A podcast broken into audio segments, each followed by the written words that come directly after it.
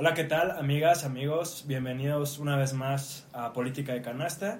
Este es el episodio número 28. Como ustedes podrán notar, no contamos con la presencia de Emilio y de Eduardo Emilio por cuestiones personales. Y aquí estamos en este episodio. Saludo con mucho gusto a mis compañeras. Arlet, Hola. ¿cómo estás? Hola, bien. ¿Y ustedes? ¿Qué tal? Bien, también, gracias. Bien.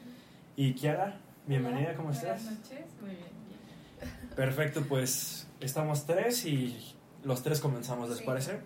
Empeza- empezamos contigo, Kiara. Sí, me parece. Pues mi noticia, la verdad es que me parece muy interesante, me gustaría saber qué piensan. Sí. Literalmente se titula Buscan robustecer educación migrante, Ajá. que me llamó mucho la atención, pero cuando empecé a leer, pues ya como que entendí un poquito de qué va. Este, lo que pasa es que la diputada del PRI, Diana Torrejón Rodríguez, Sí. plantea una serie de acciones a la ley de educación en busca de atacar la pues que a veces la- los este, niños migrantes se ven como un poco vulnerados frente a algunos obstáculos que pone la Secretaría de Educación para poder este, acceder a la educación. Entonces, eh, al, muchas veces al ingresar al estado de Tlaxcala, pues eh, se enfrentan con problemas como es la falta, falta de acta de nacimiento, la falta de CURP y que la, pues, la enseñanza es en el idioma español, ¿no? Pero, por, por ejemplo, me parece que este, los- las personas que nacen en otro país no tienen CURP, por ejemplo. Entonces, cuando este, pues, llegan, o muchos que tienen como doble nacionalidad y nacieron en otro país, Tienen ese problema. ajá, tienen ese problema. Y aquí en Tlaxcala, las leyes todavía, pues, este, piden, en el caso de, para tener educación, piden documentos pues, como acta de nacimiento, CURP, todo esto que eh, les eh, obstaculiza mucho a, a estas personas pues poder acceder a la educación, ¿no? Entonces la propuesta va de eso, de que pues eh, hacer que este obstáculo ya pues, no, no, sea, no sea más, justamente, y que, y so- sobre todo habla, habla mucho la nota de que buscan también dar como eh, ayudar a cambiar un poco el sistema para darles eh, educación en el idioma que ¿Qué de origen para que puedan este, aprender adaptarse y aprender también el idioma español.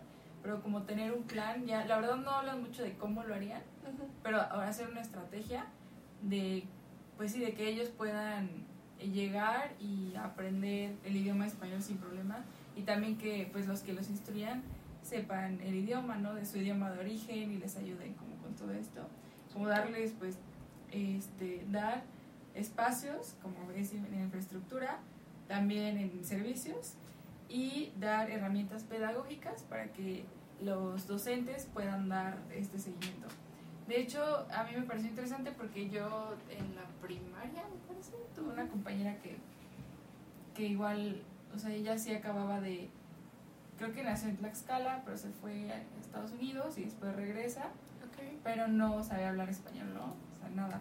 Y sí recuerdo que en mi escuela, pues sí se lo vieron como un poquito complicado porque no tenían... Para comunicarse. Ajá, no tenía, o sea, sí estaba como la maestra de inglés que le daba como clases de español en lugar de tomar clases de inglés, pero pues a la hora ya como de las clases tradicionales sí, claro. estaba un poco complicado, ¿no? Sí. Porque pues sí, este, tenía como que estarle ayudando y a lo mejor darle otro tipo de, de este, pues como tener que dar la clase aparte, ¿no? Con Sí. ella.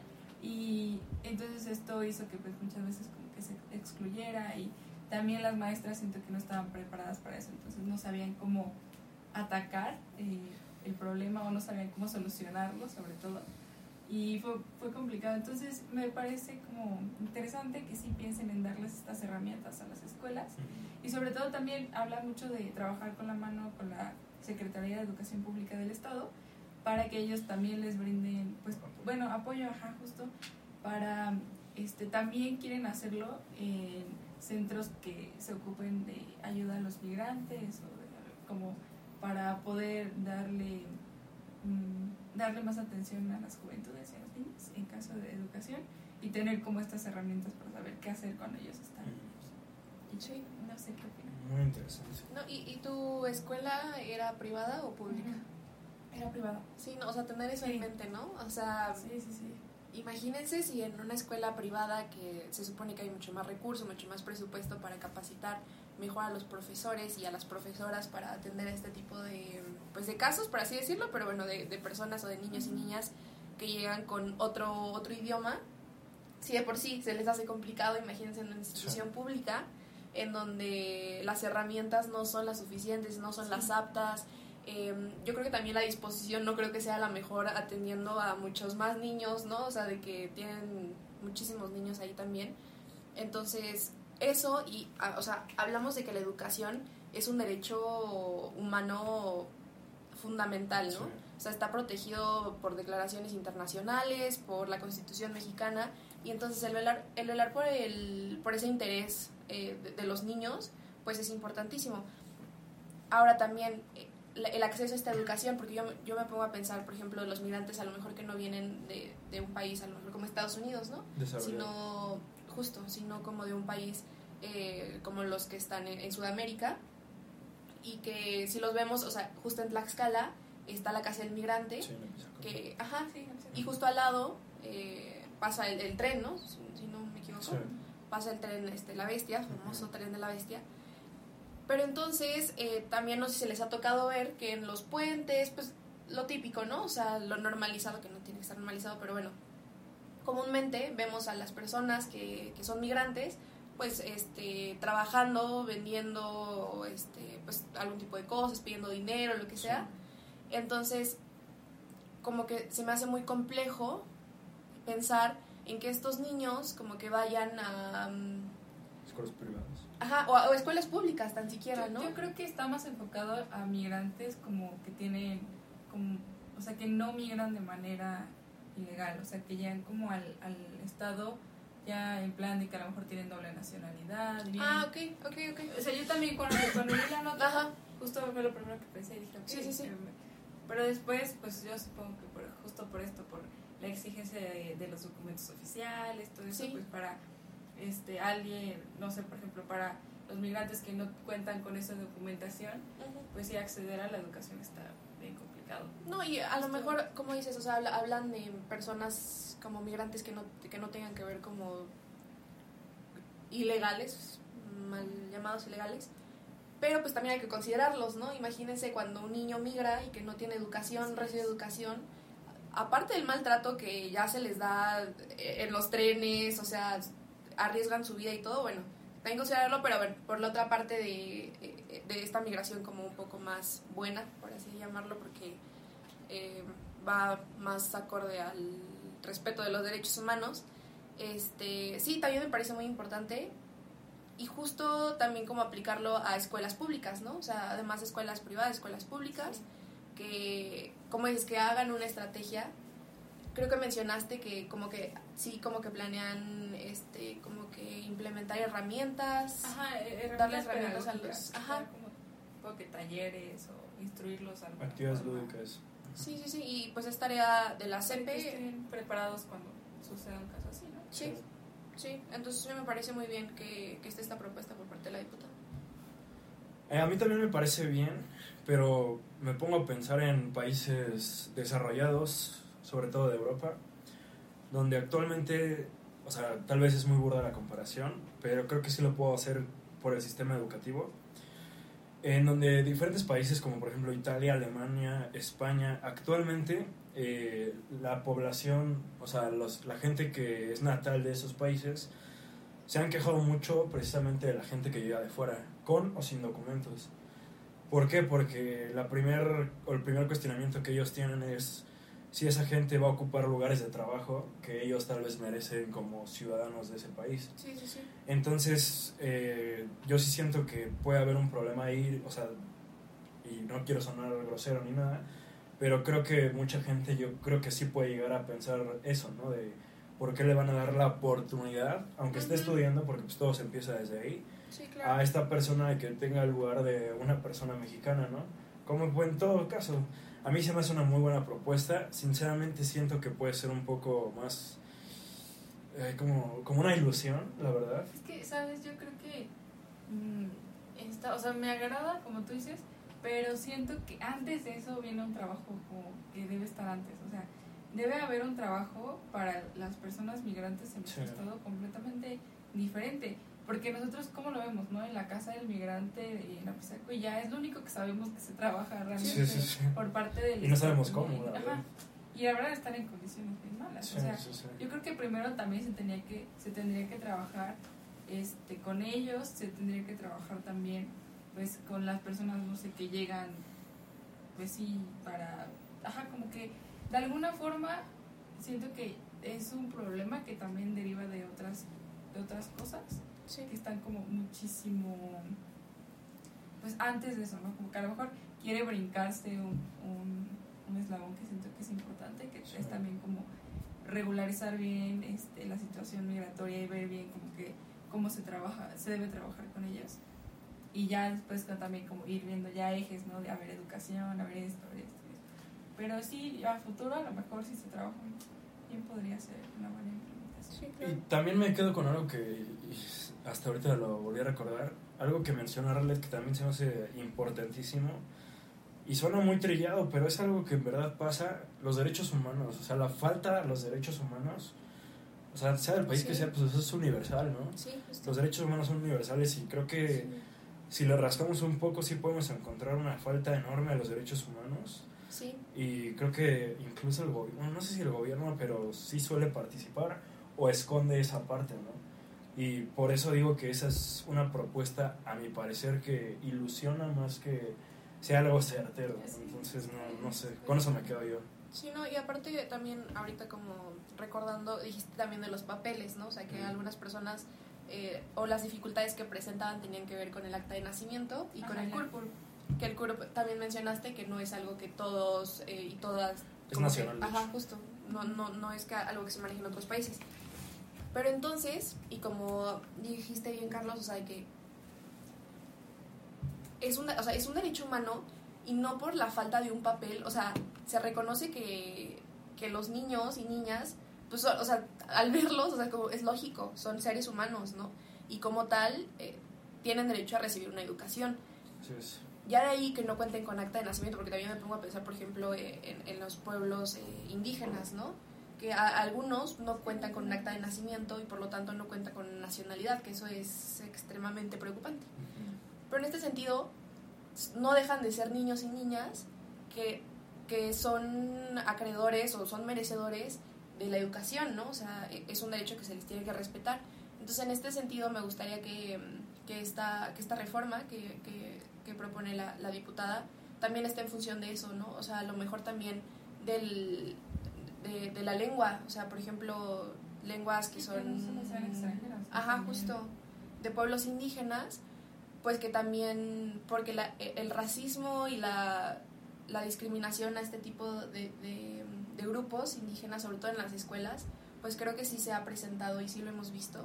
Y, este, y que ellos puedan y ellas puedan llegar a, a la escuela y poder aprender de la misma forma en la que están aprendiendo sus demás compañeros, pero con una atención especializada, me parece que es fundamental. Sí. Incluso ahorita que dijiste eso me puse a pensar como, la verdad no, en la nota no mencionaba e ignoró como las cifras de, de no sé cuántos alumnos este, Ay. migrantes eh, cada año intentan ingresar a la educación en Tlaxcala, la verdad desconozco, pero pues también me pongo a pensar en comparación, o sea, no sé cuánto sea con comparación con a lo mejor personas indígenas que también quieran, o incluso también de otros este, grupos. Por ejemplo, para la educación de las personas con discapacidad, las escuelas tampoco están Ah, preparadas. sí, sí, sí, no. O sea, y también siento que pues de- sí debían, se debía Más tomar en cuenta todo esto, ajá, como ser, sí tomar en cuenta a lo mejor esto de, pues sí está muy bien como enseñarles a los maestros a enseñar en inglés, ¿no? Pero pues también eh, enséñales a ayudar a las personas con discapacidad, o ayudar, o a, no sé, o que haya alguien que sepa hablar alguna, este, Lenguaje de señas. Ah, len- ajá, por Ah, ejemplo, también, lengua de claro. señas, o a- no sé, como que siento que también habría como otros ejes que atacar de esta forma, que porque las escuelas en Tlaxcala la verdad es que son bien, o sea, se Son lavan carentes mucho la- de muy necesidades, carentes, sí. mucho. Sí, y más este tipo de grupos, así son, es muy fácil para ellos decirnos que yo no puedo recibirlos por, Sí, no, no, no. porque no puedo darles como no puedo atender sus necesidades, Sí. de cierta forma. Entonces creo que sí se habría que pensar mucho y que a lo mejor esta propuesta también se enfoque también en otros grupos, ¿no? Sí, Para sí. que, pues todos que sean atendidos y también las personas pues tanto del Estado como las personas que vengan al Estado. Y Sí, claro. ¿Quieres agregar algo más? No, yo digo que todo esto antes. Pues muchas gracias, Kiera, por tu nota. Hay que darle seguimiento a esa Sí, propuesta. sí, muy Creo que bien. sería bueno. Y bueno, pasando a mi nota, eh, el título de la nota dice, recibirá Tlaxcala 29 millones de pesos adicionales para seguridad. Antes de, antes de esto quisiera comentarles, y de hecho Eduardo hizo énfasis, no sé si recuerdan, la semana pasada me parece, que Tlaxcala depende mucho del gobierno federal para muchas cuestiones, la seguridad también es una de ellas. Entonces, sí, 29 millones suena muy bonito, pero vamos a los hechos. Dice que el comisionado ejecutivo del Sistema Estatal de Seguridad Pública, Max, eh, Maximino Hernández Pulido, informó que Tlaxcala va a recibir 29 millones de pesos del Fondo de Aportaciones para la Seguridad Pública. Recursos que se invertirán en la adquisición de equipo tecnológico que permita combatir el robo de autos en la, enti- en la entidad delito de mayor incidencia. Pero bueno, ese es el primer párrafo que a mí pues sí se me hizo normal porque tiene un punto que es cierto. Roban muchos automóviles en el estado, pero también en la nota se desglosa que también eh, buscan este tipo de equipamientos tecnológicos, principalmente lo que son cámaras, radios y cuestiones así, para evitar lo que son homicidios, asaltos y demás. Ya habíamos mencionado, no sé si ustedes recuerdan, que Tlaxcala pues aumentó un poco su porcentaje en cuanto a violencia. Sí. Ya habíamos platicado también eh, de los homicidios que en los últimos meses han ocurrido. sí. Y a mí me parece bien, pero la duda que yo tengo, y no es que sea negativo hoy, pero espero que en verdad funcionen, porque cuánto hemos sabido que hay cámaras de seguridad o, o cosas así que incluso la policía tiene a su alcance, pero no son utilizados o no lo saben utilizar o simplemente ese dinero lo invierten, en- lo invierten por ser buena onda, lo digo, no sé si en verdad lo inviertan o no sé a dónde se vaya Sí. ese dinero en, en este tipo de sistemas, ¿no? Que creo que es importante que el Estado empiece a generar un poco de mayor seguridad hacia, hacia su población, porque creo que la está perdiendo. No sé qué, qué, qué piensan de esto. Sí, y. Sí. Gracias, gracias. Este, y no sé si recuerdan em, que, que el, el episodio pasado hablamos de, del Estado de Derecho, que les mostré como todas estas como grafiquitas. No sé si Ah, recuerdan. sí, sí. Que estaban como muy por debajo del indicador Sí, que debería sí, ser uno, estaban, o sea, ni siquiera llegaban al 50%, y que justamente se trataba de la seguridad en Tlaxcala. Entonces, eh, me- me acuerdo que era de la percepción de seguridad y de cómo actúan eh, las autoridades este, para protegernos y eh, como en este ámbito de, de seguridad en general, y era muy bajo, no recuerdo bien el número, pero me acuerdo que era muy bajo. Entonces, en este sentido, y ya lo hemos platicado en muchas más ocasiones anteriores, que la seguridad en Tlaxcala es algo muy deficiente, ¿no? O sea, Sí. si de por sí en México estamos muy mal, pues en Tlaxcala yo creo que estamos peor, ¿no? Sí. Tenemos este, pues este, este municipio que es este, sí, justo, que es este, como el, el- el principal, em, no quiero decir exportador, porque suena muy mal, pero donde se presenta más la trata de personas. Entonces, pues de ahí ya hablamos mucho, ¿no? O sea, desde ahí ya partimos de un punto muy importante, pero lo que también me gustaría hablar como sobre la, la percepción de seguridad y de cómo actúan los policías, si es que nos protegen o no, y no solo las mujeres, también, eh, pues en general, sí, justo todos los ciudadanos y las ciudadanas. Sí, eh, pues a mí me parece como importante que, que, esta, que este presupuesto que ya están destinando a tecnología, a cámaras, a lo que sea, también lo destinen o que también haya como un esfuerzo por eh, brindar este tipo de recursos, pero en el sueldo, que se refleje en el sueldo de los policías, de las y los policías. Porque eh, justo también en ocasiones anteriores hablábamos de, de la corrupción que existe en la policía y de cómo a lo mejor como ya no se ha, ya no se ha traducido tanto en un trabajo digno el ser policía, ¿no? O sea, ya no lo tienen como en una percepción buena, ni supongo, bueno, yo hablo por mí, no, no, no lo tenemos como, sí, como alguien que nos protege. Entonces, en este sentido, me parece importante que si, okay, si quieren hablar de seguridad, está bien, pero un, una parte muy importante de la seguridad son los policías, ¿no? Ese es el primer respondiente ante cualquier delito. Entonces, eh, si, si hay policías que están comprometidos con su trabajo, que no son corruptos, que, bueno, es algo muy utópico, pero mm, eso también eh, tiene que ver con el salario que reciben, lo que sí que sí, que, perciben. Entonces, este, a mí me parece muy importante que sí está está bien que lo destinen a como a herramientas tecnológicas y que los ayuden con cámaras y lo que sea, pero también me gustaría que este tipo de inversiones, ya que se está dando, ya que se está financiando, em, creo que son 29 millones de 29 millones de pesos. Bueno, pues que también exista como este presupuesto, pero para, eh, para los salarios de los policías, no sé qué opinan. Sí, sí, porque sobre todo también, tanto para los salarios y tal vez como para profesionalizarlos. Sí, la capacitación. porque sí, siento que pues como tú dices, son la primera línea de contacto que tenemos nosotros como ciudadanos. Entonces son los que deberían tener todas las herramientas para poder acompañarnos y ayudarnos y pues sí, eh, ojalá se puedan usar como este... ¿Cómo se llama? Este, este aporte económico. Ajá, este aporte económico de manera inteligente.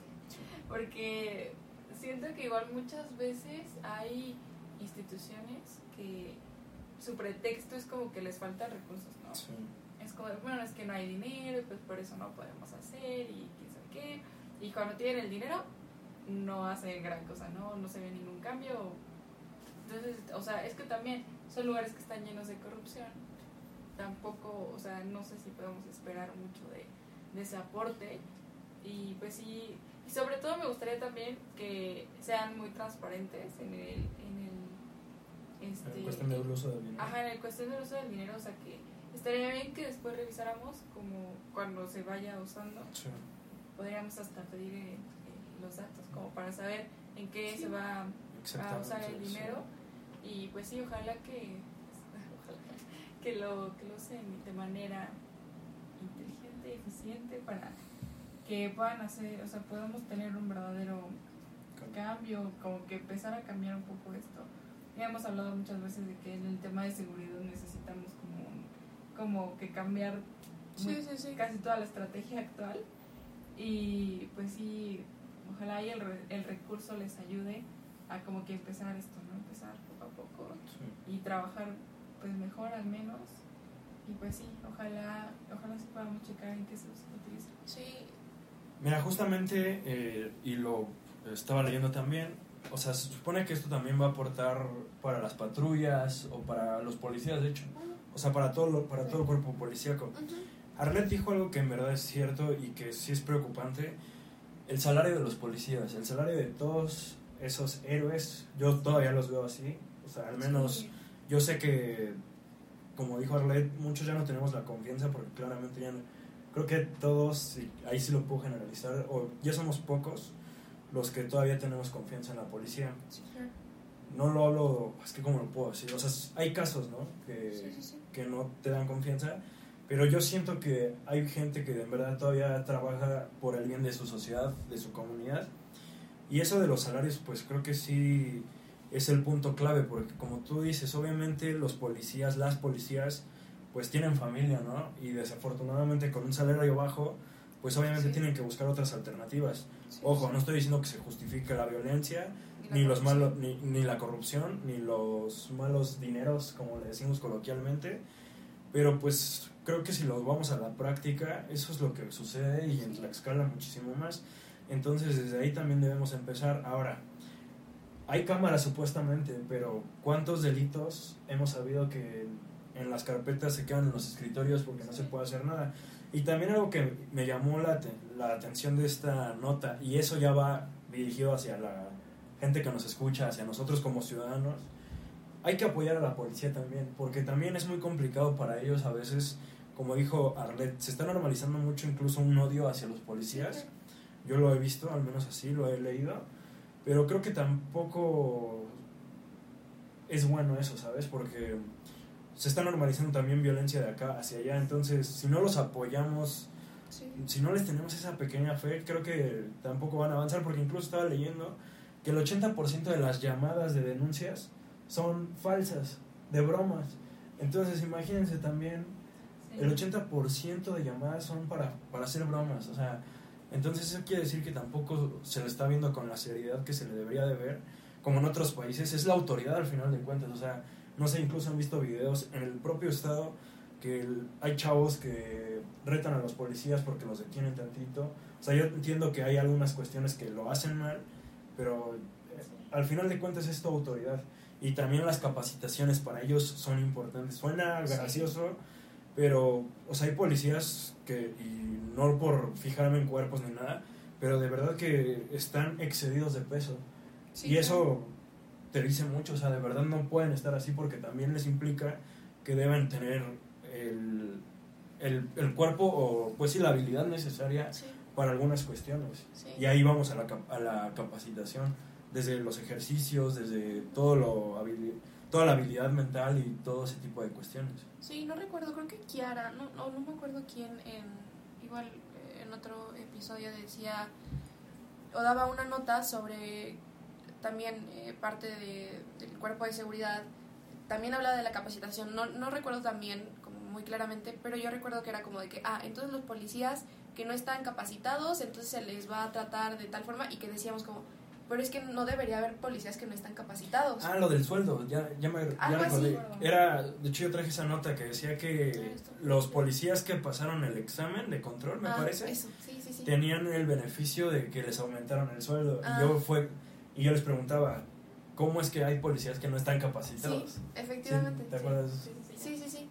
Eso y también, por ejemplo, ya como también para resaltar de que bien implementada esta inversión o esta, mm, este financiamiento que se le está dando al ámbito de seguridad, sí, o sea, en, en mi punto, desde mi punto de vista sí sería bueno, o sea, las cámaras del C5, como dices, a lo mejor ya después como ya lo, lo que procede con las carpetas de investigación ya es otro rollo, pero en general la aplicación de las cámaras del C5 eh, vino a revolucionar como el, el- la seguridad en, en, en México, ¿no? O sea, yo creo que bien aplicado estos recursos, o sea, destinado con estrategias eh, puntuales, claras, eh, informadas, yo creo que sí puede funcionar, pero como dices, o sea, ¿qué caso tiene si al final pues estas carpetas de investigación pues ni siquiera se les hace caso y este pero en general sí me parece como una, una buena idea aplicar las herramientas tecnológicas porque sí son buenas y es el mundo en el que vivimos, ¿no? O Se sea, requiere ya. sí, sí, sí, justo. Sí. Contexto social en el que vivimos lo exige, pero pues eso es, esperamos que sean transparentes con el uso que le dan de este dinero. Sí. Sí. Pues bueno, muchas gracias. Si quieres pasamos, a ti.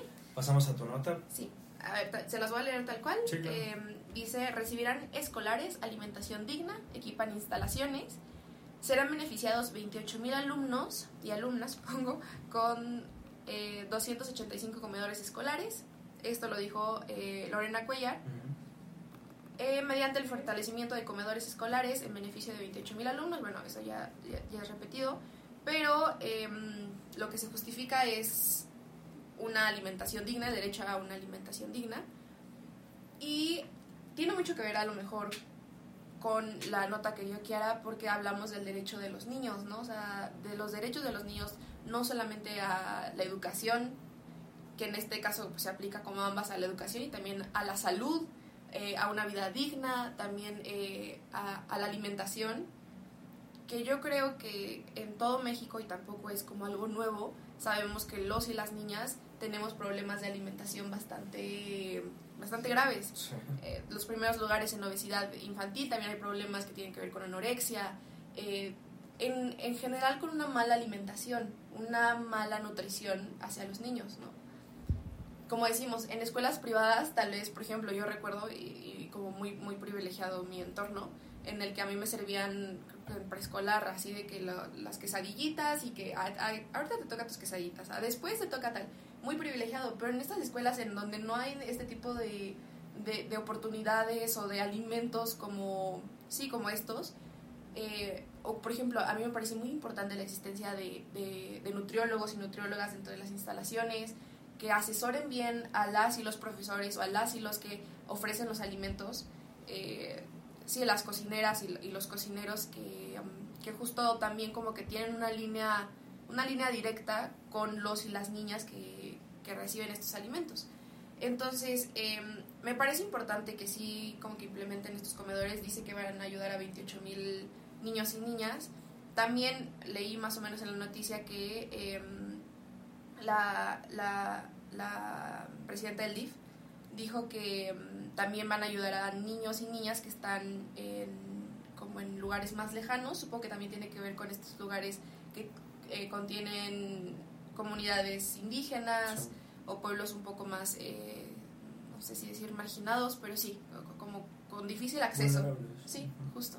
Entonces, eh, me agrada esta propuesta porque justo también tenemos que considerar a esos niños y niñas que si de por sí les cuesta muchísimo llegar a sus escuelas, o bueno, muchos no van a las escuelas, pero sí que por lo menos reciban una alimentación digna, que también les fortalezca, ¿no? Porque va a sonar como mamá, pero ¿cómo van a aprender si no comen bien? Sí, claro. Este, y sí, esto también tiene que ver con, con una vida, que lleven una vida digna, o sea, que aprendan, que vayan a la escuela, que también, también esto es algo tal vez que pueda parecer utópico, pero espero que no, o sea, espero que con esta implementación de los comedores también, también espero que den datos transparentes, a lo mejor que, creo que Lorena fue a entregar algunos como, como refrigeradores y como utensilios de cocina y tal, como en representación de todo lo que se va a dar a nivel estatal, pero eh, sí me gustaría como ver bastantes, no sé si decir pruebas, pero sí, sí que nos prueben que están eh, dando este tipo de apoyos y dando este tipo de herramientas. Y que lo están haciendo bien. Sí, sí, también, ¿no? O sea, también que se vea reflejado, como dije, en las capacitaciones por parte de, de especialistas hacia, sí, este tipo de comedores, que les den comida pues este, sana, que que sea como de acuerdo a lo mejor, y la estoy hablando como muy burdamente porque yo no sé nada de nutrición, pero este plato del bien comer y este y todo esto, pues que sí vaya como acorde a esto y que, que lo cumplan de, de, en tiempo y forma, pues.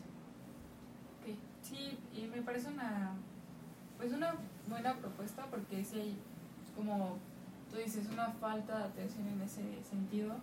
Yo recuerdo que, no sé si siga sucediendo, pero recuerdo que hace unos años, bueno, cuando era niña, llegué a ver que daban estas como en DIF, este, daban como este, desayunos en las escuelas que traían como la leche, que traían galletas, que traían como barritas todo eso.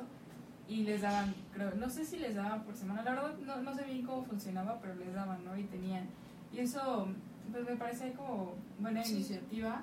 La verdad, este, lo único que a veces se me hace un poco este, dudosos como la calidad que tiene, que pues espero que no sea el caso de este sentido, o sea que de este sentido de esta propuesta, eh, que no sea, o sea que realmente les den cosas pues bien, Sí. que como dice Arlet, les, o sea, se basen en algún plan este, nutrimental o de alguna forma que les pueda ayudar a los niños.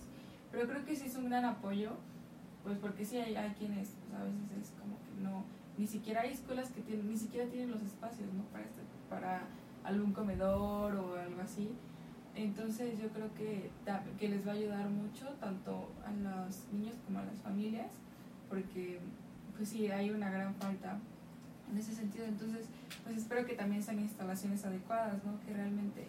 Y que sí sigan con el proyecto, porque luego suelen hacer como que ponen uno y dos, ya no. A la fotito de Ajá, sí, que sí, que sí lo, los... O sea, que sí hagan un estudio de qué lugares, o a lo mejor qué escuelas como que lo necesitan y que sean como las primeras, ¿no? Y, y poco a poco pueden ir creciendo, pero a lo mejor que sí vean, ahora sí que prioricen los lugares que realmente lo necesitan Sí. y que los les hagan llegar.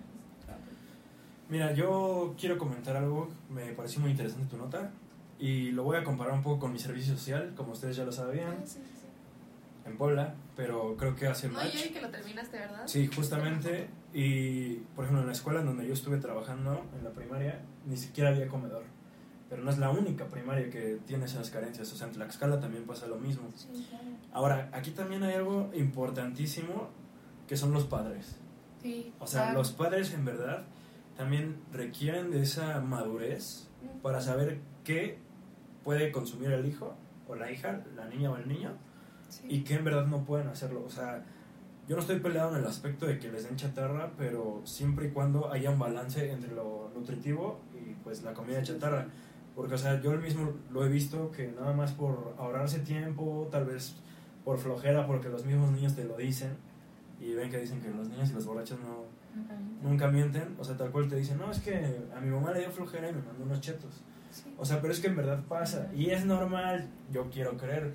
A mí, mi mamá también cuando iba en primaria me daba dinero porque se le hacía tarde o cuestiones así, ¿no? Pero creo que también los padres deben aportar eso hacia sus hijos. Se me hace una buena propuesta, ojalá siga. Yo sé que hay muchas escuelas que sí requieren de mejor infraestructura en ese aspecto de, de ¿cómo se comederos? ¿Comedores?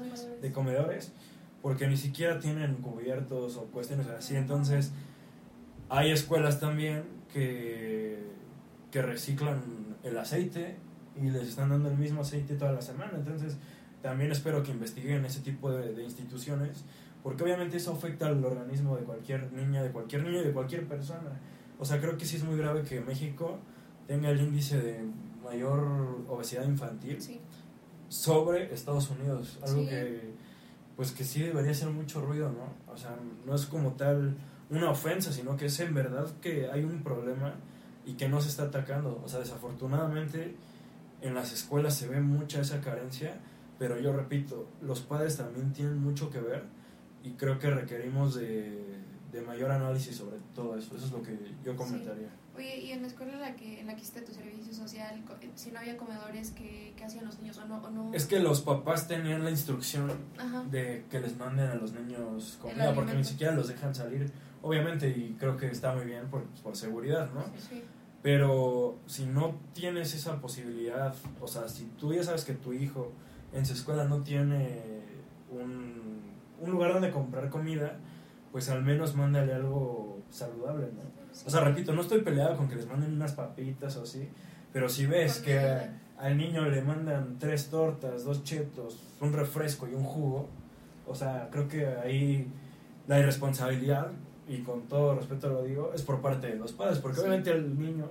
Sea, ¿quién, se come lo que le den. O sea, pues yo como adulto, si me dan una botella de agua y una coca, pues obviamente me voy a tomar la coca, pero ya sé la, lo que va a causar en mí al final. Yo creo que igual está también la otra parte en la que les mandan a lo mejor esas cosas porque es como lo que tienen a su alcance. También, sí, claro. Entonces, pues hay veces en las que a los papás sí les cuesta como todos los días mandar un desayuno, ¿no? A lo mejor lo que se come en casa les mandan y a lo mejor es como para lo que alcanza en la casa, ¿no? Y, y y pues sí, como echarles la mano, apoyarlos de alguna forma, pues estaría. Sí, justo, y que ni siquiera es echarles la mano, o sea, ni siquiera es ayudarles porque es responsabilidad del Estado cumplir con una alimentación sana en las escuelas, o sea, el derecho a la educación lleva pegadito a él el derecho a una alimentación sana, o sea, los estados, las autoridades, el gobierno tiene que darle alimentación, o sea, por ejemplo, eso de que le mandan el alimento o el lunch a, a los pequeños, la verdad a mí no se me hace una buena idea, o sea, porque como dice Kiara, o sea, aquellas personas o aquellos papás y mamás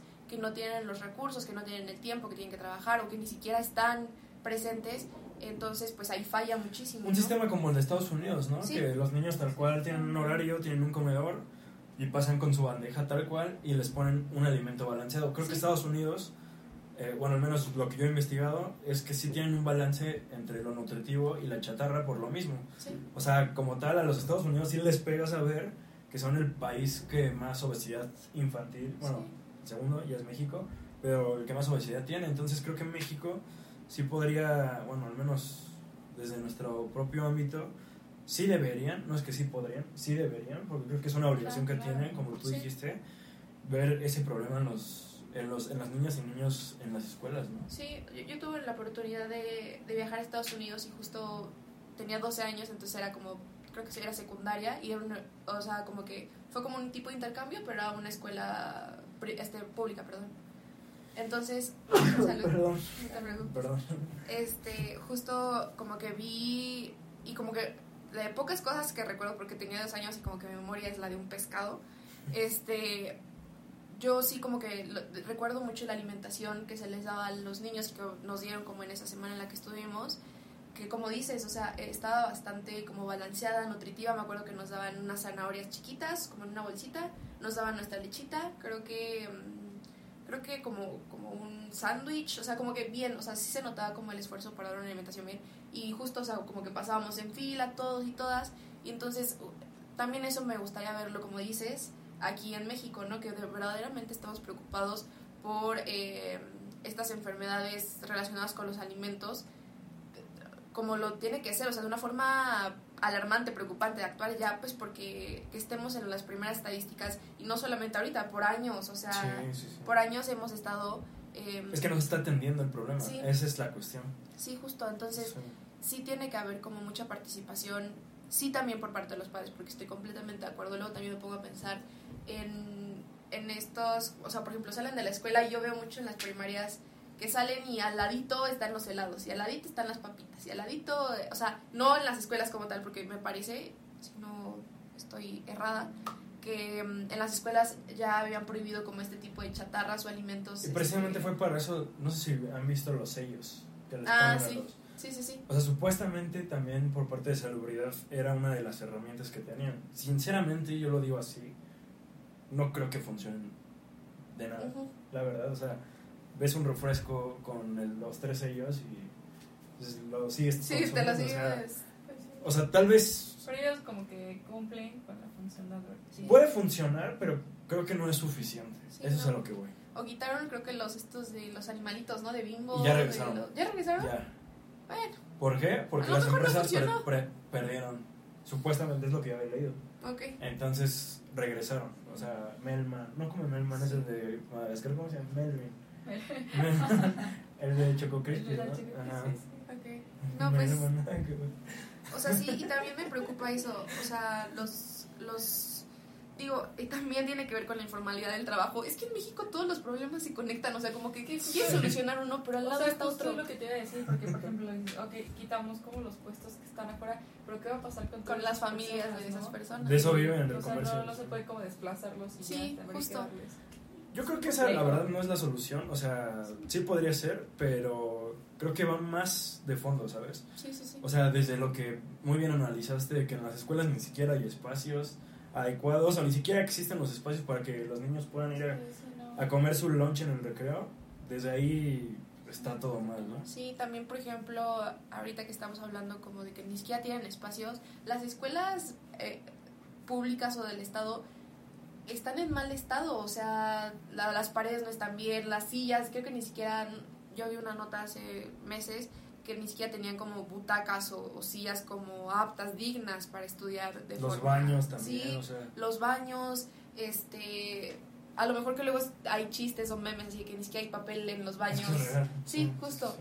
Cosas básicas que a lo mejor pueden sonar ridículas, pero que en realidad son parte fundamental para, para el bienestar de, de cualquier niño o niña, ¿no? Si vas a la escuela, pues lo que quieres o lo que necesitas es aprender, ¿no? Y lo que menos quieres es preocuparte por cosas mínimas o por el mal estado de las escuelas, que Sí. de eso se tiene que preocupar el gobierno. Sí. Entonces, este, mm, sí, sí se me hace como, sí se me hace una buena propuesta que den todo este Sí. tipo de comedores. Y este, mm, y, y sí, pues ojalá, ojalá lo estén cumpliendo como, lo, lo vayan a cumplir de, de buena forma, pues. ¿Algo más que quieras agregar a tu nota? No, es todo. ¿Tú? No, todo Pues perfecto, pasamos a la parte donde todos bien. y todas nos ponemos a correr. Ajá. ¿Ya listas para saber qué Ay, van las a, a recomendaciones. recomendar esta semana? ¿Quieren empezar gusta, ustedes? ¿Quieren que empiece? Claro. Por favor. Eh, yo voy a hacer dos recomendaciones. La primera, y apenas hoy encontré a este, a este bloguero, Ok. se llama Coreano Vlogs, no sé si lo han escuchado. Supe que vino a Tlaxcala, por eso me enteré de él, me metí a su, bueno, a su trabajo. Pues sí, es un youtuber, lo podemos llamar así, que se encarga de visitar diferentes lugares Ujú. donde principalmente muestra cuestiones de cultura, de gastronomía, de qué es lo que se puede hacer en, en ese lugar. Y justamente esta semana estuvo presente en el estado de Tlaxcala, entonces yo les recomiendo que vayan a ver su video. Se me hace interesante, pero también me puse a pensar a lo negativo, que cómo es posible que una persona que no comparte, o más bien que no sea de aquí, Comparta más. sí, exactamente, o tenga más ilusión que los que somos de ahí, ¿no? Ujú. Porque al- para, para mí fue un buen trabajo el que hizo Sí, sí, sí. se informó y creo que o sea, es un gran video, son, tiene dos videos, Ok. entonces yo les recomiendo que vayan a verlo y vayan a, a, a enterarse un poco más de, de su estado. Y la segunda, y aquí se me parte el corazón, no, es cierto, les recomiendo que por favor no me abandonen a mis muchachas y a mis muchachos de política de canasta. Eh, les recomiendo que por favor nos sigan en las redes sociales, en los programas que van a tener. Créanme que todas ellas y Eduardo, Emilio están muy preparados. En verdad son gente muy valiosa y de verdad quisiera que por favor no abandonen política de canasta, sigan redes sociales, sigan las cápsulas que van subiendo y pasamos a sus Ah, recomendaciones. yo quiero hablar antes que no, porque ya se me está adelantando el señor y yo, yo, yo no acabamos, dar no el- acabamos. La pregunta. Pero bueno, entonces si todavía no acabamos, voy a dar mi recomendación. Sí, sí, sí. Pero no te adelantes, por favor, después No, de la no. recomendación que demos, por favor, Es que era una hablar. recomendación de política de canasta. Justo, sí, sí, sí. Pero después de, de todo eso, nos dejas hablar. Bueno, me dejas hablar, por favor. Sí, claro. Entonces yo les voy a recomendar una carnicería, ahorita ya me, vino a la mente. Este, está, está en el mercado, visiten los mercados. Este, está, mm, ay, es que yo no, no sé cómo ubicarme bien, pero de las farmacias del ahorro, ven que está el mercado de Tlaxcala. ¿Mercado sí, centro? Ah. sí, sí, sí. Están las farmacias del ahorro que está en contraesquina, bueno, así, ¿no? Sí, en contraesquina. Sí, sí. Y al lado está sim- similares. Sí, sí, sí. Bueno, pues en esa esquina, así literal, entran como en esa esquina que viene de, de farmacias del ahorro. Y es el primer puesto, o sea, bueno, el primer como negocio entrada. local. Ajá, la primera entrada que está así de en O sea, diagonal. pero está en el mercado. Sí, dentro del mercado. Ah, ok, sí, sí, ok. sí. ajá. Entonces está dentro del mercado y es la primera carnicería que está mm, literal entrando, la primera carnicería que se ve si entras así, de- del lado izquierdo. Y ya. Eso es una muy buena carnicería. No recuerdo el nombre, me Se gustaría llama recordarlo. La Nueva Gourmet. Ah, Ah, efectivamente. sí, efectivamente. Así lo ubicaste. 100% recomendado. Es- bien. Sí, sí, sí. Sí, habrá que ir entonces. Sí. Sí, Gracias. Ah, yo recomiendo, debería recomendar un café, un, este, una cafetería, que está en Apizaco. Este, está en Avenida Moctezuma, número. ay, Dios mío. Número, les debo el número, les, lo, voy a, lo voy a pasar para que cuando se Ponemos la ubicación la exactamente en Se llama Cafetos y está, está, es un lugar muy lindo, está muy estético y está muy Instagramable, ¿cómo se instagramable, exactamente. Eh. Y está súper barato, súper barato y está muy rico. Está, te la pasas muy bien, la verdad. Las personas, los que atienden son súper amables. Yo lo conozco, de, o sea, está literalmente en la misma calle en la que vive este, mi abuelita. Entonces, desde niña siempre iba y eh, Muy crecido, muy rico siempre. Y lleva mucho tiempo, entonces, este, como que ya muchos lo conocen por ahí, es muy famosillo y está muy bonito, 100% recomendado. Ok. Perfecto. eh, Eh, Primero tú, primero yo. Me gustaría, no, a mí me gustaría hablar. Kiara, creo que nuestro compañero se merece un gran aplauso Gracias. por su participación en este programa. Ya él, yo le voy a dar oportunidad a él de que cuente lo que tiene que contar, pero antes que nada decir que, o sea, en cámara y también a ti, que como persona, como estudiante, tiene una calidad de ser humano increíble, Gracias, una preparación también bastante cañona, eh, ta- la convivencia con todos y todas nosotras, con los demás integrantes también, wow, nos recibiste aquí y a mí también muy, muy increíblemente. Eh, Eh, Gracias. de verdad tiene una preparación, una capacidad, eh, una inteligencia bastante grande. Eso quiero que se, que se te quede, que se te grabe y Gracias, también sí. a todos y todas ustedes que, que valoren a nuestro compañero, porque de verdad eh, su participación es fundamental, es vital dentro de nuestro programa. Pero entonces, eh, ¿quieres hablar? ¿Qué quieres que, que él cuente lo que tiene que, que decir? Eh, bueno, Muchas sí. gracias. Eh, No, no, no, ¿de qué? Este, cuéntalo y ya se cierro. Si no. Primero que nada, muchas gracias de verdad por tus palabras. Eh, suena despedida porque lo es. Eh, ya lo habíamos platicado en anteriores momentos. Por cuestiones precisamente de la escuela, eh, ya estoy en un proceso en donde difícilmente se me hace posible poder seguir compartiendo con todas y todos ustedes momentos aquí en Política de Canasta. Y lo más importante que me llevo justamente son amistades nuevas.